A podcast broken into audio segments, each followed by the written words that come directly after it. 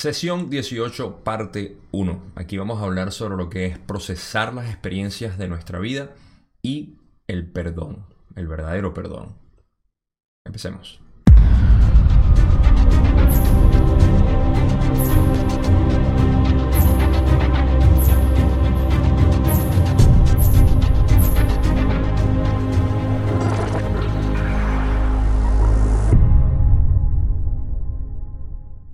Primer video de la ley del 1 que hago en este nuevo ambiente que tengo, el cual posiblemente vaya a cambiar en un futuro próximo. Ya veremos. Solamente quería hacer mención de eso. Ok, pasando a la sesión como tal. Al principio de la sesión se habla de una sustancia que consumió Carla sin que Ra lo supiera, o mejor dicho, sin que Don lo supiera, y Ra la delató básicamente que era una eh, eh, la sustancia LSD que tomó y hay una conversación ahí al respecto.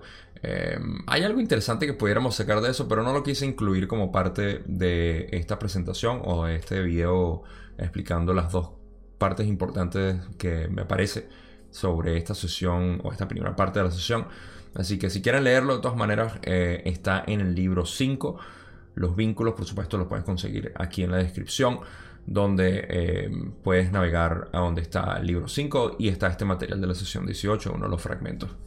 Eh, yo no lo quise incluir porque, como siempre, no me parece necesario. Ahora, en lo que sí es necesario para mí o importante es lo que es cómo procesar las experiencias, que es lo primero que vamos a hablar. Esto es importantísimo, a pesar de que sea muy eh, complejo la manera como Ra lo explica. Voy a tratar de darle un poco de sentido para que tenga algún tipo de, de, sentido práctico para ustedes y, bueno, para mí también poder aplicarlo y vivirlo como tal. Así que, sin mucho preámbulo, vamos a arrancar con la primera parte de, este, eh, de esta sesión relevante a lo que vamos a hablar. Don pregunta.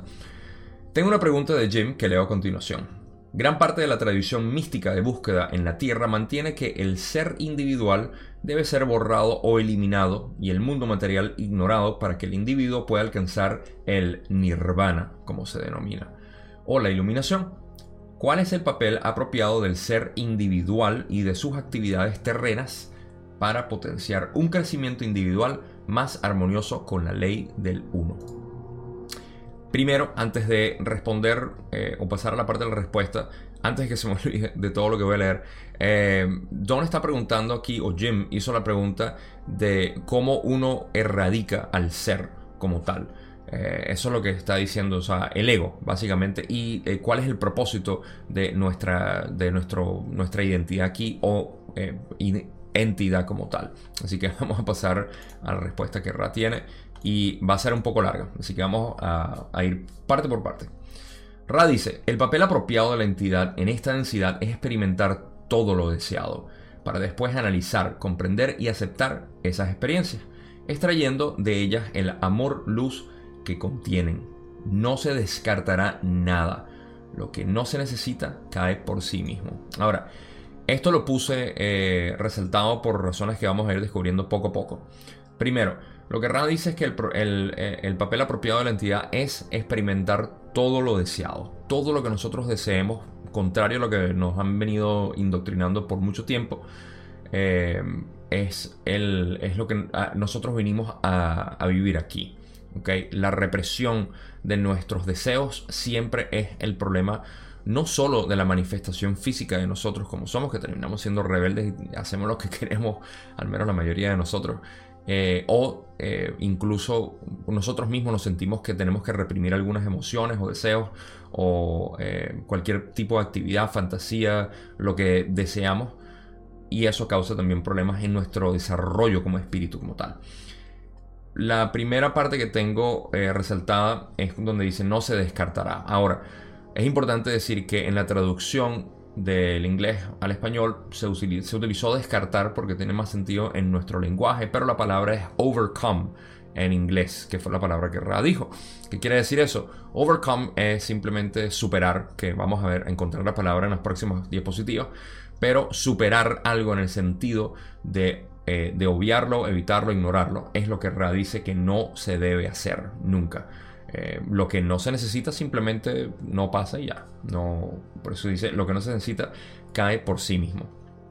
Ahora vamos a pasar por el resto de la respuesta. Bueno, el resto no, la, la otra parte de la respuesta. Dice, la orientación se desarrolla a partir del análisis del deseo. Esos deseos se distorsionan cada vez más hacia la aplicación consciente del amor-luz a medida que la entidad se provee de la experiencia purificada. Hemos hallado que no es adecuado en lo extremo alentar la superación de no importa qué deseo, excepto para sugerir la imaginación antes que la ejecución en el plano físico, como lo llamas, de aquellos deseos que no están en consonancia con la ley del uno, preservando así la distorsión fundamental del libre albedrío. Ok, vamos a ir parte por parte porque aquí hay mucho que al menos yo quiero eh, desmenuzar eh, aquí. Ok, primero es que la orientación se desarrolla a partir del análisis del deseo. Si nosotros tenemos un deseo particular, sea el que sea, lo analizamos y de ahí vemos el por qué tenemos ese deseo. De ahí es donde viene el aprendizaje y de ahí es donde eh, podemos lograr una trascendencia básicamente a lo que nos está motivando, lo que nos está picando por dentro a hacer eh, o simplemente ser. ¿okay? Ese análisis es, importante porque las opciones entonces son eh, reprimirlo ¿okay? o simplemente superarlo. De alguna manera decir, ya no lo necesito y lo que hace es obviarlo. Ese no es el punto. Ahora, dice, esos deseos se distorsionan cada vez más hacia la aplicación consciente del amor luz a medida que la entidad se provee de la experiencia purificada. Por eso es que resalté esa parte, porque eh, la experiencia purificada es básicamente el producto del análisis que hacemos de un deseo específico. Como dice más abajo, eh, y dice, hemos hallado que no es adecuado en lo extremo alentar la superación, que es lo que estaba hablando eh, todo, eh, desde que empezó la, respuesta, tiene que ver con eso. O sea, nosotros no podemos reprimir eso, porque a través del análisis que podemos hacer, ya sea por la experiencia ejecutada o como eh, sugiere al final también a través de la imaginación, y ya voy a hablar sobre eso, ese análisis es lo que da la experiencia purificada. Y esa experiencia purificada es la que te lleva a lo que es tu polaridad o tu camino, tu dirección, la que sea. Entonces, eh, si por ejemplo tienes alguna, eh, algún deseo de querer ser, eh, no sé, el jefe de, de algún, eh, de alguna estructura, hay alguna razón por la cual lo estás haciendo. De repente tienes que hacerlo y lo puedes hacer, lo logras y luego analizas el por qué. ¿Qué te dio el ser jefe de un departamento donde estás trabajando? Por decir un ejemplo básico. ¿Qué te, qué te produjo? ¿Qué satisfacción te dio? ¿Qué te enseña? Y sobre todo en comparación, ¿qué aplicación puedes tener de eso en cuanto al amor luz? que es lo que venimos a aplicar nosotros aquí. Entonces, eh, aquí pudiéramos hablar por mucho, mucho rato las diferentes aplicaciones que tenemos de los deseos y cómo, ah, para hacer una, una, transición a la última parte, algunos de estos deseos se pueden, eh, se pueden usar o se pueden, eh, se pueden vivir a través de la imaginación.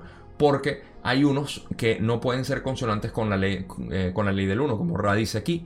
Y en ese momento, o sea, por ejemplo, si tú quieres hacer algo que eh, puede hacerle daño a otra persona, tienes que analizarlo y vivirlo en tu mente para ver qué eh, significa. Ahora, me desnudo con ustedes, no físicamente, sino mentalmente con una de las experiencias que me pasó este año y sin mencionar personas, ni nombres, ni nada tuve una experiencia muy desagradable con alguien extremo que significó mucho para mí y que me hizo causar mucho, eh, mucho odio a la persona. En vez de reprimir ese odio, en vez de reprimir esas sensaciones que yo tenía, ese deseo incluso de agredir a esta persona físicamente, y lo digo sin ningún tipo de vergüenza, eh, lo que hice fue vivirlo en mi imaginación. Muchísimas de estas escenas las viví y luego vi qué es lo que significaba para mí, por qué yo quería hacer eso, por qué significaba tanto que me hiciera daño la persona como me lo hizo, la traición que tuve, eh, los distintos tipos de experiencias desagradables que me hizo vivir. Y todo esto fue un producto para mí, para yo poder eh, analizarme a mí mismo y ver el por qué yo quería actuar de esa manera, por qué quería ser eh, agresivo, por qué quería ser, por qué quería ser negativo de alguna manera para esta otra persona. Así es como puedo destilar estas experiencias y significar algo para mí. Luego vamos a hablar de lo que es el perdón y cómo esta misma experiencia me ayudó a entender lo que es el perdón eh, un poco más o a tener una experiencia más en cuanto es el perdón. Pero no hemos llegado a ese punto. Eso es lo que tenemos hasta ahora. Para resumir esta parte que yo sé que fue bastante larga, pero está construyendo básicamente el fundamento del resto de la respuesta de Ra, es que el deseo no se puede eh, ni se debe reprimir. el deseo se debe llevar a cabo, ya sea físico o en la imaginación, pero lo importante es destilar la experiencia para lo que significa en nosotros y cómo lo podemos aplicar, eh, la experiencia o lo aprendido, conforme a la ley del uno en aplicar eh, la luz y el amor que venimos a traer aquí al planeta. Vamos a pasar a la otra parte de la respuesta, donde Ra dice, la razón por la que no es aconsejable superarlos es que esa superación es un acto que no proporciona equilibrio y que crea dificultades para el equilibrado en la continuidad de tiempo-espacio. Por ello, la superación crea el entorno ulterior para no desprenderse de aquello que aparentemente ha sido superado. Pueden ver que hice un arco iris, no mentira, un arco iris no, pero resalté bastante de las palabras ahí que son superación, porque cuando leemos el material de Ra, una de las complejidades es el uso del vocabulario y de muchas, eh, eh, muchos términos complejos. Pero en este caso, a pesar de que la palabra no es compleja, tiene mucho valor. Y eso tiene que ver porque Ra utiliza todos estos términos complejos para poder expresar de la manera más perfecta posible la idea de lo que quiere decir sin dejar a dudas o, sin dejar, dejar la menor cantidad de dudas posibles a mala interpretación y ser bastante directo, lo cual no es posible en nuestro lenguaje ni en nuestra densidad porque la comunicación aquí no es muy eficiente. Sin embargo, sobre todo a través del lenguaje que nosotros utilizamos. Pero resalté esas partes porque son importantísimas para eh, lo que es el entendimiento de lo que es intentar superar algo. Superar aquí se refiere de nuevo a reprimir o suprimir esa, ese deseo o de, ignorarlo, por así decir, porque, ay, no puede ser, eh, no es positivo, no es bueno, no lo voy a hacer. No, así no sea positivo, lo vives en tu mente. Y a veces no queremos hacerlo porque está en contra de lo que dice tu familia o tus amigos. Hazlo igual, porque tiene algo que enseñarte muy, muy importante. Entonces, por eso hice toda esa, eh, eh, esa parte resaltada ahí. Y lo otro es eh, en cuanto a lo que dice, en realidad, vamos a leerlo otra vez. La razón por la cual no es aconsejable superarlos es porque causa un, desequilibrio, básicamente, y crea dificultades para el equilibrado de la, entidad en, el tiempo-espacio. Nosotros vinimos a vivir experiencias aquí. Véanlos como los catalizadores que programamos a venir. Y si no los pasamos, crea dificultades en el balance de lo que nuestro ser superior básicamente construyó para nosotros en esta realidad y es importante que no dejemos de vivir lo que queremos vivir. Yo sé que esto suena hasta un poco aterrador porque decimos, pero todas las culturas que nos han dicho que no debemos que... Nada, olvídense de todo eso, es lo que nosotros queremos vivir. Lo importante no está en solamente vivir la experiencia, porque vivir la experiencia es fácil vivir el deseo, eh, vivir eh, la fantasía, vivir el, eh, el, capricho, lo que sea, es fácil. Lo difícil es analizarlo y ver qué es importante en eso que vivimos para poder ser consonantes con la ley del uno y por supuesto con nuestra dirección en la polaridad que decidamos, ya sea positiva o negativa, y potenciarlo a través de eso. Entonces, evitarlo es básicamente un, problema que causa, que causa un desequilibrio en la, en la entidad como tal a un nivel espiritual. Ok, pasamos a la otra parte de la respuesta donde Ra dice, todas las cosas son aceptables en su momento apropiado para cada entidad. Y al experimentar, al comprender, al aceptar y al compartir con otros seres, la distorsión apropiada será alejarse de las distorsiones de un tipo y acercarse a las de otro tipo que pueda ser, que pueda estar más en consonancia con la ley del uno. Digamos que es un atajo simplemente ignorar o suprimir un deseo. Al contrario, debe ser comprendido y aceptado. Eso requiere paciencia y experiencia que pueden analizarse con cuidado, compasión para el yo y para el otro ser. Ok, ya como creer todo el fundamento para lo que es la respuesta de esta pregunta, podemos simplemente decir que aquí eh, todas las cosas son aceptadas o aceptables en su momento. Eh, cuando tienen que venir y tienen que ser experimentadas. Eh, lo importante que es el aceptar y compartir con ser, eh, con otros seres, la distorsión apropiada será alejarse de las distorsiones de un tipo y acercarse a las de otro tipo que sean más consonantes con la ley del uno. Esto lo que quiere decir es que al vivir estas experiencias, por ejemplo, volviéndolo de ser el jefe, quizá, por poner un ejemplo, no era tanto la intención de ser jefe para poder mandar a otras personas lo que quería hacer la persona, sino que lo quería hacer para poder ser de mayor utilidad al departamento de una manera que fuera eh, más, eh, más armónico para todo tu subalterno en ese caso. Y eh, la experiencia ahora dice algo más de ti, no tanto la experiencia, el deseo de querer ser un jefe ni nada, sino qué dice de ti. Dice de ti que eres una persona que quieres organizar, que quieres eh, ayudar a las personas y quieres ser esa persona, un líder, básicamente. Eh, se me ocurre la idea, por ejemplo. Pero todas las experiencias infinitas como son, dejan algún tipo de enseñanza la cual nosotros tenemos que destilar para poder aplicarlo a nosotros mismos, a nuestro crecimiento y seguir eh, polarizándonos dentro de todas las direcciones que podemos tener individualmente, porque somos con tantos matices que es imposible generalizarlo, pero que describen quién eres tú personal e individualmente. Muy importante eso para mí. Eh, no sé si se me olvidó algo más. Ok, digamos que es un atajo simplemente el ignorar o suprimir. Eh, sí, ya lo hablamos, lo que es ignorar o reprimir este tipo de eh, experiencias porque eh, lo necesitamos. Y por supuesto al final, muy muy importante que dice que se requiere mucha paciencia y experiencias para poder analizar con cuidado y compasión para el yo y otros yo. Porque en la experiencia siempre tenemos a otras personas que somos nosotros mismos y nosotros al mismo tiempo. Así que eh, requiere mucho trabajo, requiere mucho análisis y experiencia, pero mientras más práctica tengamos, más fácil se nos hace identificar lo que significan las experiencias y no un capricho o deseo fantasía que sea simplemente banal o mundano. Esta es una excelente respuesta para lo que es básicamente lo que Jim preguntó de lo que es cómo dejar el ego que se identifica con el ambiente y no con el espíritu como tal. Y lo que los budistas llaman alcanzar nirvana o la iluminación. Muy, muy, eh, eh, eh, muy característico de cómo Ra explica las cosas el, entendimiento de lo que es lidiar con este ambiente material y externo, que no se trata de despegarte del material uh, o de eso, sino de la experiencia que tú tienes a un nivel muy, muy mundano con, con, los deseos o caprichos que puedes tener de querer hacer algo.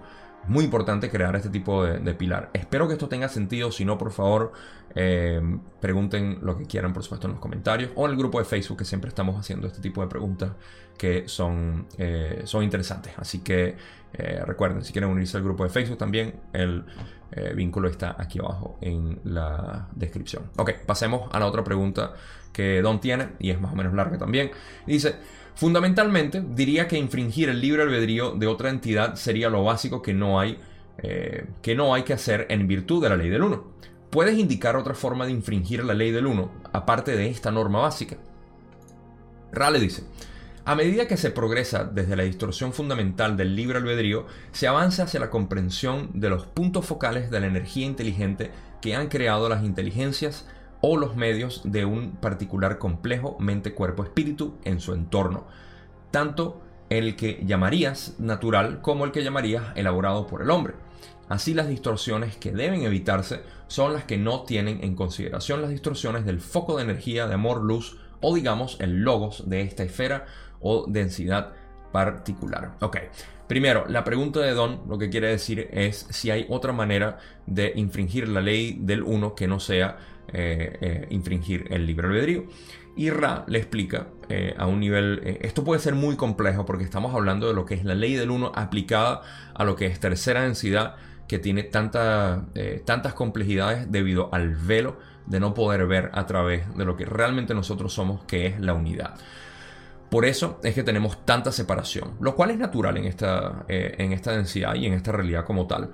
Pero por eso es que se, crea una especie de complejidad al tratar de responder esto de cómo se puede infringir la ley del 1 que no sea solamente el libre albedrío. Ahora, Ra intenta explicarlo y vamos a ir poco a poco. Dice, a medida que se progresa desde la distorsión fundamental del libre albedrío, se avanza hacia la comprensión de los puntos focales de la energía inteligente que se ha creado a través de la inteligencia, eh, los medios en particular de un complejo mente-cuerpo-espíritu en su entorno, tanto lo que me natural como lo que elaborado por el hombre. Ok, Aquí estamos hablando básicamente de lo que es eh, la naturaleza que, en la que vivimos y lo que ha creado el hombre, ¿ok? Nosotros, eh, ya sean culturas o estructuras o edificaciones, cualquier tipo de la creación hecha por el hombre y la natural. Esto va a ser muy importante para ir entendiendo poco a poco qué es lo que quiere explicar aquí, ¿ok? Básicamente todo esto es entender, básicamente, desde el punto de vista fundamental del libro albedrío, que la inteligencia eh, o la energía inteligente que forma lo que es la naturaleza y al ser humano que crea estas edificaciones, estructuras, etc. Y estructuras me refiero también a lo social, em, o principalmente a lo social, a, lo social como tal, em, instituciones y todo eso también. Eh, todo eso es parte de lo que tenemos que considerar para saber cómo no infringir la ley del uno. Muy importante, porque esa es la pregunta. ¿Cómo infringir la ley del uno que no sea a través del libre albedrío? Y eso es entendiendo lo que son esas dos creaciones que son las dos partes del creador como tal, porque todo viene de la creación. Y lo vamos a ir analizando poco a poco. Ahora, Así las distorsiones que deben evitarse son las que no tienen consideración las distorsiones del foco de energía de amor-luz o digamos el logos de esa esfera o densidad particular. Básicamente, lo que se debe ignorar son aquellas distorsiones que lleven a lo que no sea congruente con el foco de la focalización del amor-luz. Si recuerdan en sesiones pasadas cuando hemos hablado de esto, en la creación del universo, sabemos que todo es manifestado a través de lo que es el principio creador o amor-luz. Por eso es que decimos que todo es amor. A pesar de que nosotros vemos y decimos, no, ¿cómo esto va a ser amor? Es amor. Porque todo es básicamente creado del principio eh, creador o eh, la, creación como tal viene de lo que es el enfoque de amor-luz. Entonces, lo que no sea congruente con eso es lo que hay que obviar porque no está de acuerdo con la ley del uno. Ok. Espero que esto tenga sentido y sea parte también del fundamento de esta respuesta que es un poco compleja. Pero es básicamente eso. O sea, dentro del panorama completo tenemos la naturaleza, tenemos lo que se ha creado por el hombre eh, en estructura social. Y la decisión está en cualquiera de esos dos casos lo que no, lo que sea más bien congruente y no las distorsiones que sean incoherentes con lo que es el principio creador que es amor-luz. Pasemos a la otra parte de la respuesta. Ra dice aquí, estas incluyen la falta de comprensión de las necesidades del entorno natural y las necesidades del complejo mente-cuerpo-espíritu del prójimo. Son muy numerosas, dadas las diversidades y distorsiones de complejos creados por el hombre, en los que la inteligencia y la toma de conciencia de las propias entidades han escogido la forma de utilizar las energías disponibles. Ahora todo lo que expliqué eh, empieza a tener un poco más de sentido si lo analizamos de esa manera. ¿Por qué? Porque dicen, ok, eh, estas incluyen la comprensión de las necesidades del entorno natural, ahí estamos hablando de lo que es la creación de la naturaleza y las necesidades del complejo eh, de mente, cuerpo, espíritu del prójimo. Son muy numerosas porque tenemos también no solamente la naturaleza, sino las estructuras que hemos creado, culturas, eh, religiones, creencias, tradiciones, incluso las estructuras sociopolíticas que tenemos. Todo eso es parte de lo que hemos creado como humanidad y también la natural o la, de, la naturaleza. Entonces son, eh, son diversas las distorsiones em, que, pueden existir en ese sentido y nosotros tenemos que entender eso y lo vamos a entender de una manera muy simple. Yo sé que todo esto suena muy complejo, pero lo voy a, voy a tratar de eh, encapsularlo de una manera que tenga sentido luego que explique todo. A pasar a la otra parte de la respuesta, donde Ra continúa y dice, ok, así lo que sería una distorsión impropia para una entidad es apropiado para otra. Podemos sugerir el esfuerzo de llegar a ser conscientes del prójimo como parte del yo y así realizar esa acción que el prójimo necesita, comprendiendo a partir de la inteligencia y de la conciencia del otro. En muchos casos esto no implica la ruptura de la distorsión del libre albedrío en una distorsión o fragmentación llamada transgresión. Sin embargo, es una cuestión delicada prestar servicio y la compasión, la sensibilidad y la capacidad de empatía son útiles para evitar las distorsiones de la inteligencia y la toma de conciencia que parten del hombre. Aquí voy a tener que leerlos con ustedes una vez más, eh, poco a poco, para ir yendo punto a punto, porque hay muchas cosas que tenemos que discutir.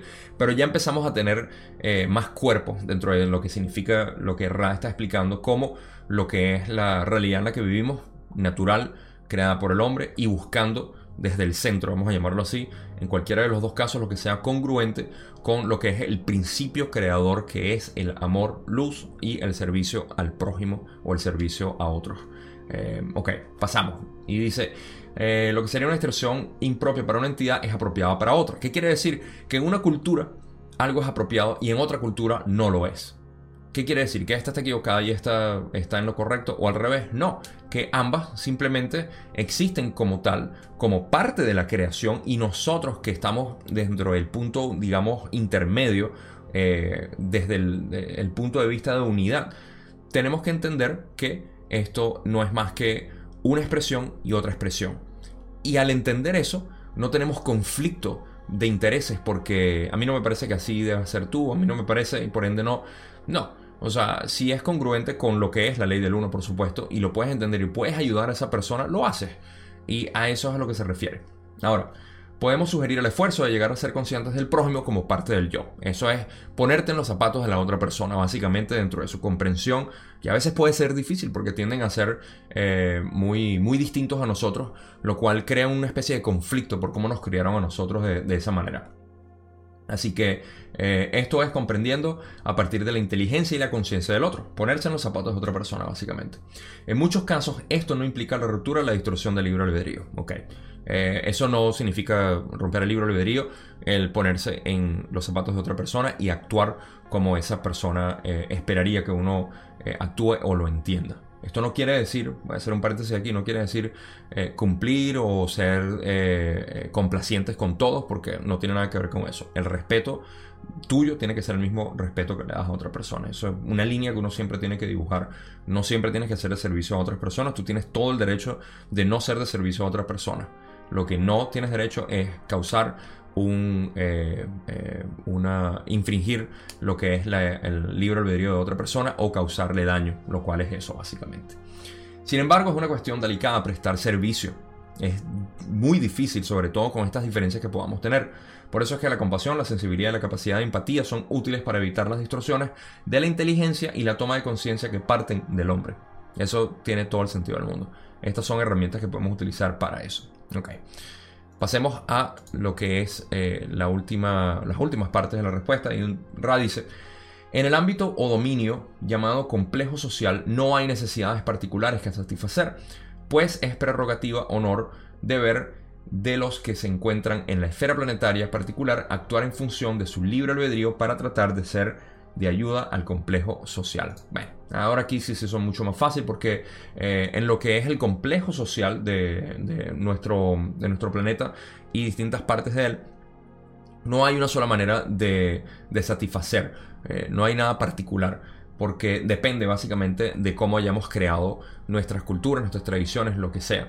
Y eh, es parte de uno adaptarse a ese tipo. Es como yo lo interpreto. La última parte de la respuesta es eh, quizá lo, más eh, como termina todo. Y Ra dice, por tanto tienes dos directrices simples. Toma de conciencia de la energía inteligente expresada en la naturaleza. Toma de conciencia de la energía inteligente expresada en el ser para ser compartida con el complejo social cuando la entidad lo considera apropiado. Y tienes un conjunto infinitamente sutil y variado de distorsiones de las cuales puedes estar consciente. Es decir, distorsiones respecto al ser y a los otros seres. No en lo concerniente al libre albedrío, sino en lo que concierne a las relaciones armoniosas y al servicio al prójimo de la forma que le resulte más beneficioso. Entonces, aquí son las dos directrices simples. Toma de conciencia de la energía inteligente expresada en la naturaleza, lo que quiere decir también tener un respeto por la naturaleza, algo que todos nuestros ancestros tuvieron y que ya no tenemos obviamente en esta sociedad moderna, porque estamos sumidos en lo que es eh, ya lo he dicho varias veces, esta es la filosofía de Orión, la que nosotros seguimos viviendo en un sistema corporativo, jerárquico, donde eh, es competencia en la que andamos y tratamos de, eh, de, dañar a otras personas o superar a otras personas en lo posible, como decimos, joder a otras personas en, nuestro camino a, escalar la, la estructura social o eh, en el ambiente también lo destruimos sin ningún tipo de, eh, de, de, contemplación o de compasión por lo que es el ambiente. Los animales los matamos, los insectos también tenemos fumigadores, eh, la tierra la mancillamos construimos sin ningún tipo de compasión hacia lo que es la tierra. Y esto es básicamente a lo que se refiere también. Es importante saberlo, ya sea en la jungla o en el desierto, tienes que ser consciente de la naturaleza. Y bueno, no me extiendo más ahí, pero eso es parte de, lo que es también este respeto que tenemos que tener hacia la inteligencia, eh, la energía inteligente expresada en la naturaleza. La toma de conciencia eh, de la energía eh, inteligente expresada para el ser y ser compartida es también es básicamente lo que estamos hablando. Cuando se puede ser de utilidad a otras personas de la manera como nosotros lo entendemos, hay que hacerlo para que sea beneficioso a la otra persona.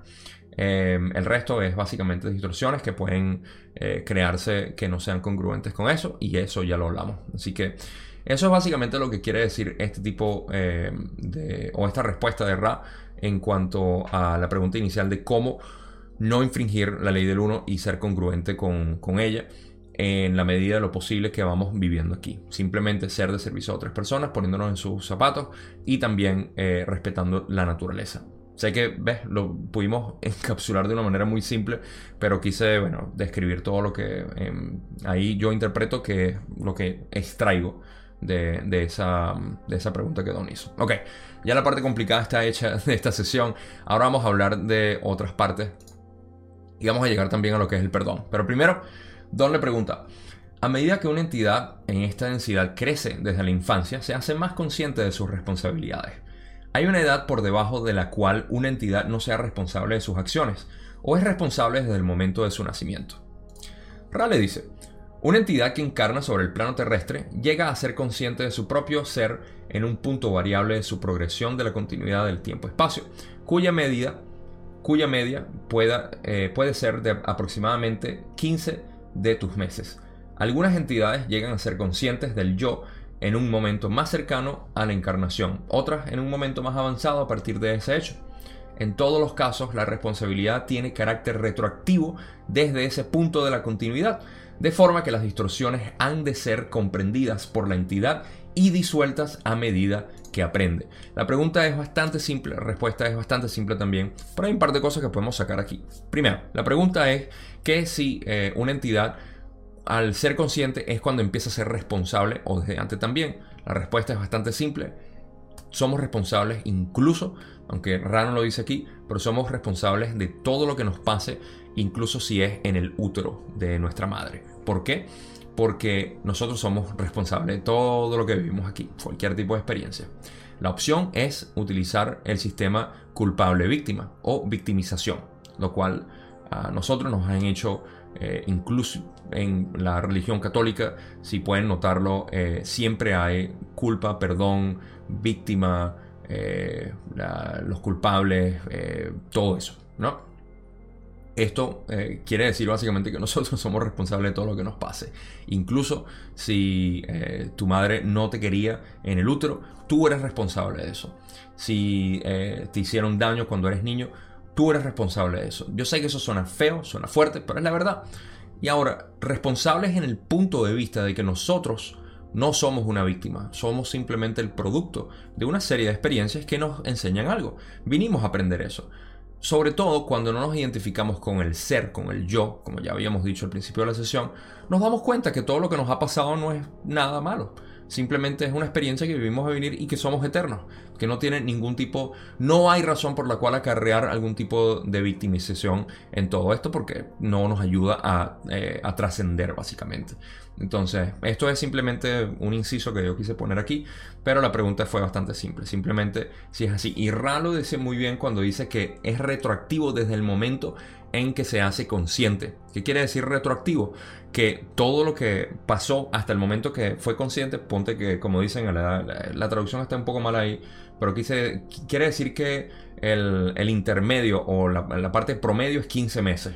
Ponte que sean los 15 meses tienes que ser retroactivo todas las experiencias hasta el útero, donde eh, el, espíritu entró y fue, digamos, eh, receptor de todas estas energías y experiencias. Todos somos responsables de eso. Un dato aquí que me parece interesante para aquellas personas que están familiarizadas con las sustancias psicodélicas, plantas medicinales principalmente.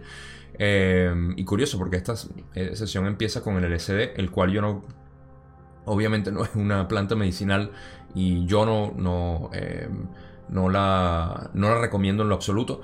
Eh, yo recomiendo plantas medicinales para aquellos que tienen la posibilidad de hacerlo en donde sea legal, por supuesto, en su país. Eh, porque tienen un efecto sanador muy, muy, muy importante cuando es hecho apropiadamente. Pero la razón por la cual estoy trayendo esto a colación aquí es que eh, en trabajos de este tipo, muchas personas reportan que regresan a su infancia. Cuando yo hice ayahuasca en mi tiempo, eh, tuve una regresión a mis 10, 9 años eh, por una experiencia que tuve, la cual he compartido en otros videos. Em, eh, creo, no, sé si lo he hecho en esta serie, pero eh, definitivamente en el grupo de Facebook lo he hablado. Em, y esa experiencia me llevó a una parte de mi infancia. En el útero, muchas personas sienten que viajan al útero en estas visiones que tienen con, con ayahuasca o con peyote, con cualquier planta medicinal, con incluso los hongos los eh, tienen esta regresión, que no es una regresión como tal, pero vuelven al útero y viven ahí lo que es la experiencia, la superan y ya eh, pasan, básicamente trascienden esa, ese trauma que pudieron haber tenido. Entonces, muy importante eso ahí, quería anotarlo. Eh, vamos a pasar al resto del video. Y Don pregunta, entonces, una entidad de 4 años de edad sería totalmente responsable por cualquier acción que no estuviera en armonía o fuera contraria a la ley del 1. ¿Es así?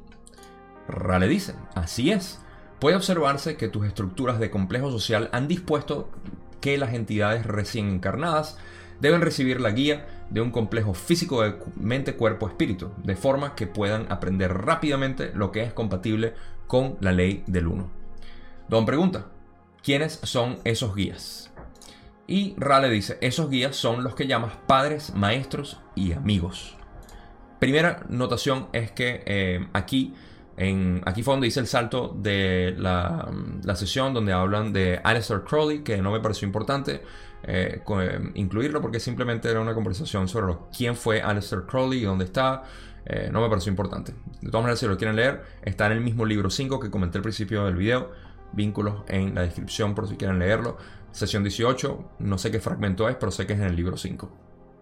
En cuanto a la pregunta de Don y la respuesta que recibió, es que es importante saber que no solamente son responsables, como ya hablamos, sino que son eh, nos proveen a nosotros con, eh, con guías que son nuestros padres, amigos, eh, maestros o cualquier tipo de adulto. recuerdo haber leído un libro de Gabor Mate que se llamaba Hold On to Your Kids, creo que era. aférrate a tus hijos o apégate a tus hijos. Y ahí él hablaba sobre lo que es la mentalidad de aldea, lo cual ya no existe en nuestra cultura moderna. La, mentalidad de aldea o la, crianza de aldea, eh, mejor dicho, lo que él hablaba, era que todos los adultos en la aldea representaban la figura paterna del niño. A esto se refiere Ra. Cuando vivimos en una aldea donde el abuelo, el panadero, eh, el, zapatero, quien sea, cualquier vecino Em, eh, maestro lo que sea. Todos los adultos básicamente contribuyen a la educación del niño, lo cual ya no existe en nuestra sociedad. Y esos son los maestros que nos enseñan las maneras obvias de la ley del uno. Porque con eso es que nosotros aprendemos y podemos eh, de alguna manera tener el contraste para nosotros aprender. Entonces es importante, bueno, Ra mencionó eso para que sepa que no estamos solos en esto. Ok, ahora pasemos a la última parte de lo que es esta, eh, este video, esta primera parte. Y Don dice, ayer dijiste que el perdón erradica el karma. Supongo que el perdón equilibrado para la total erradicación del karma requería el perdón, no solo de los demás, sino también del yo. ¿Estoy en lo cierto? Rale dice, es cierto. Vamos a explicar algo más esta comprensión para esclarecerla. Perdonar a otro es perdonarse a sí mismo. La comprensión de este hecho insiste sobre el perdón completo al nivel consciente del yo y del prójimo, pues los dos son uno. El perdón completo es pues imposible sin la inclusión del yo. Ok, me corrijo un poco porque aquí fue hicimos el salto de la pregunta 9 a la pregunta 12. Las preguntas 10, eh, creo que fueron, 9, eh, 10 y 11, algo así, fueron las preguntas de Alistair Crow. Esa es la anotación que tenía. Ok, ahora sí, en cuanto a la, la importancia de esta pregunta es algo que yo he hablado anteriormente y voy a resaltar, me parece muy importante y por eso lo puse como parte principal eh, o parte eh, más, importante de lo que es esta, eh, este primer, esta primera parte de la sesión 18 y tiene que ver con el perdón. La idea, esto lo he hablado ya yo varias veces, el perdón que nosotros que, que, nos han inculcado nosotros, sobre todo en la Iglesia Católica, que es una de las culturas más imponentes eh, en, nuestra sociedad y que tiene influencia sobre nosotros, habla sobre el perdón a través del sistema de culpabilidad, lo cual no existe. Aquí no existe ningún tipo de culpa. Por eso es que los tibetanos y los budistas dicen básicamente que no hay, eh, no hay culpabilidad. Eh, en el perdón es donde está el detenimiento o la paralización de lo que es la rueda del karma. ¿Por qué? Porque cuando tú te perdonas sabes que no hay ningún tipo de culpabilidad. Por eso es importante, y fíjense como denota aquí, que no puede existir perdón sin incluirse a uno mismo, porque uno no perdona a otra persona por lo que le hizo, sino que uno se perdona a sí mismo por haber estado en la situación donde uno se victimizó.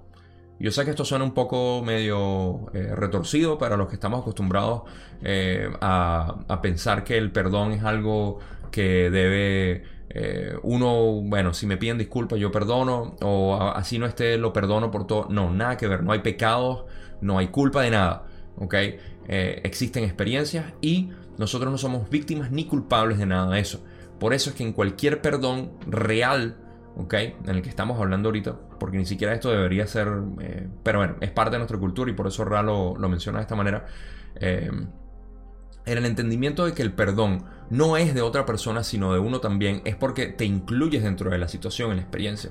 Ahora, lo que me pasó a mí, que es lo que iba a traer a, relación aquí, eh, también me ayudó a perdonarme a mí mismo por haber tenido esa situación con esta persona que me causó el daño eh, y la traición de este año para mí, básicamente. Eh, me hizo aprender mucho de mí y a perdonarme a mí mismo por tener ese tipo de pensamientos, por tener ese tipo de inclinación e incluso tener eh, la, sensación de que esto era algo que me estaba haciendo a mí. A pesar de que eh, para el común estoy seguro que hubiese sonado que yo fui la víctima en todo esto. Y ciertamente me sentí como víctima, pero al sentirme como víctima me di cuenta de que estaba en una situación errónea de culpabilidad. Entonces, por eso lo procesé de esa manera. Todavía tengo mucho que eh, trabajar subconscientemente porque fue una experiencia muy fea, pero eh, estoy consciente de eso y eso es básicamente lo que tenemos que hacer. Estar conscientes que cada vez que venga la idea de que fuimos victimizados por alguna razón, perdonar el hecho de que nos queremos victimizar y entender la experiencia como tal por cómo nos creó. Muy importante eso. Ok. Ahora, para pasar a la última parte de, esta, eh, de este video, Don pregunta, Afirmaste que había diversas confederaciones. Todas ellas sirven al infinito creador básicamente de la misma forma o alguna de ellas se especializa en algún tipo particular de servicio. Rara responde. Todas sirven al creador único. No hay nada más a lo que servir, puesto que el creador es todo lo que existe. Es imposible no servir al creador. Simplemente hay varias distorsiones de ese servicio. Al igual que la confederación que trabaja con ustedes, cada confederación es un grupo especializado de complejos individualizados de memoria social, cada uno de ellos haciendo aquello que expresa para manifestarlo. Ok, entonces aquí eh, tenemos una pregunta bastante simple que es la de Don eh, queriendo saber si eh, hay especialización dentro de las confederaciones y a quién sirven, pero rara como cuando le preguntan de dónde viene una entidad o una persona, eh, siempre dice que vienen del creador. De la misma manera, dicen que no solamente las confederaciones, sino todo sirve al creador, porque todo esto es un universo contenido dentro de la mente del creador único. Entonces, no hay nada que no sirva al creador eh, estando dentro de la unidad del creador. Entonces, de esa manera, Ra lo explica así. Y que bueno que las confederaciones son distintas, digamos, simplemente por los eh, complejos de memoria social por los cuales están conformados que intentan manifestar distintos tipos de, eh, de ayudas o manifestar básicamente lo que ellos son, lo que expresan. Como Ra lo ha hecho, lo ha intentado aquí. si hubiésemos tenido otro complejo de memoria social que viniera aquí a ayudarnos, hubiese sido eh, a través de, su conocimiento o su manera de ver el universo como tal. Em, bueno, eso es todo lo que tengo en cuanto a esto. Me encanta que hayamos terminado con esta eh, pregunta. Porque hablando de lo que es el creador único, fíjense que eso fue todo lo que trajimos en cuanto a este video. Empezando por lo que es el entendimiento de lo que son nuestras experiencias aquí. De saber cómo filtrarlos a través de lo que es la aceptación de nuestros deseos, de lo que queramos hacer y eh, no, eh, no evitarlos, porque es el creador quien está hablando por nosotros para darnos una experiencia específica a través de cualquier tipo de deseo, capricho, lo que sea que tengamos. De nuevo, si, es, si no es consonante con la ley del uno, puede infringir con el libro albedrío, lo mentalizamos y lo procesamos ahí. Y si no, lo, y si lo hacemos físicamente, porque es parte de lo que queremos, también tenemos eh, que vivirlo, experimentarlo, pero lo más importante, sea en imaginación o en lo físico, es que nosotros lo hagamos eh, en análisis para entender qué significa para nosotros esa experiencia, por qué la quisimos tener y qué, en qué, de qué manera eh, nos ayuda a direccionarnos hacia el camino correcto. Entonces, ese es el creador hablando a través de nosotros. también lo hablamos en lo que es el entendimiento de lo que es esta realidad en la naturaleza, en lo hecho por el humano, a través del amor infinito del creador como tal, poder entender las distintas culturas, expresiones, eh, el entorno ambiental, todo para tener un respeto de otras personas y de la naturaleza, básicamente de toda la creación, porque la conciencia tuya es la misma conciencia que creó todo este planeta, el universo como tal. Entonces de esa manera podemos entenderlo así. Entender lo que es el perdón, entender lo que es incluso nuestra responsabilidad, como hablamos de lo que es incluso como fetos, somos responsables de las experiencias que nos vinieron, porque nosotros mismos lo decimos así. Entonces, esto es importante verlo desde el punto de vista del creador. Todo este video que acabo eh, de llevar, que ya llevamos 45 minutos, em, eh, es precisamente eso. Es ver todo con la conciencia del creador, saber que todo es básicamente el creador y que el creador eres tú mismo. Entonces, cuando lo ves así, tiendes a ver las cosas de una manera muy particular, individual, como tú lo quieras ver, eh, pero te ayuda a ver todo con, más amor, más comprensión y más compasión, que es lo que necesitamos ahorita en este tiempo. Y bueno, hasta la eternidad mientras vamos subiendo y escalando nuestras densidades de conciencia y siendo de servicio al creador en todas esas. Con esa me despido, si no lo han hecho ya recuerden suscríbanse, denle like si les gustó por supuesto. Y si no también no, no den nada, no den dislike. me hace daño mi corazón. No, mentira. Em, gracias por eso. La descripción están todos los vínculos. Si quieren unir a Facebook, eh, al grupo que tenemos, que bastante gente se está uniendo semanalmente y tenemos conversaciones y discusiones bien interesantes ahí sobre lo que es más que todo el material de rap em, que nos encanta a todos. Bienvenidos ahí. Gracias una vez más. Los quiero muchísimo. Gracias por ser parte de esto. Gracias, gracias, gracias. Nos vemos en la parte 2 de la sesión 18 donde hablaremos de llave, que tengo algo pendiente de hablarles ahí. Se les quiere mucho. Nos vemos.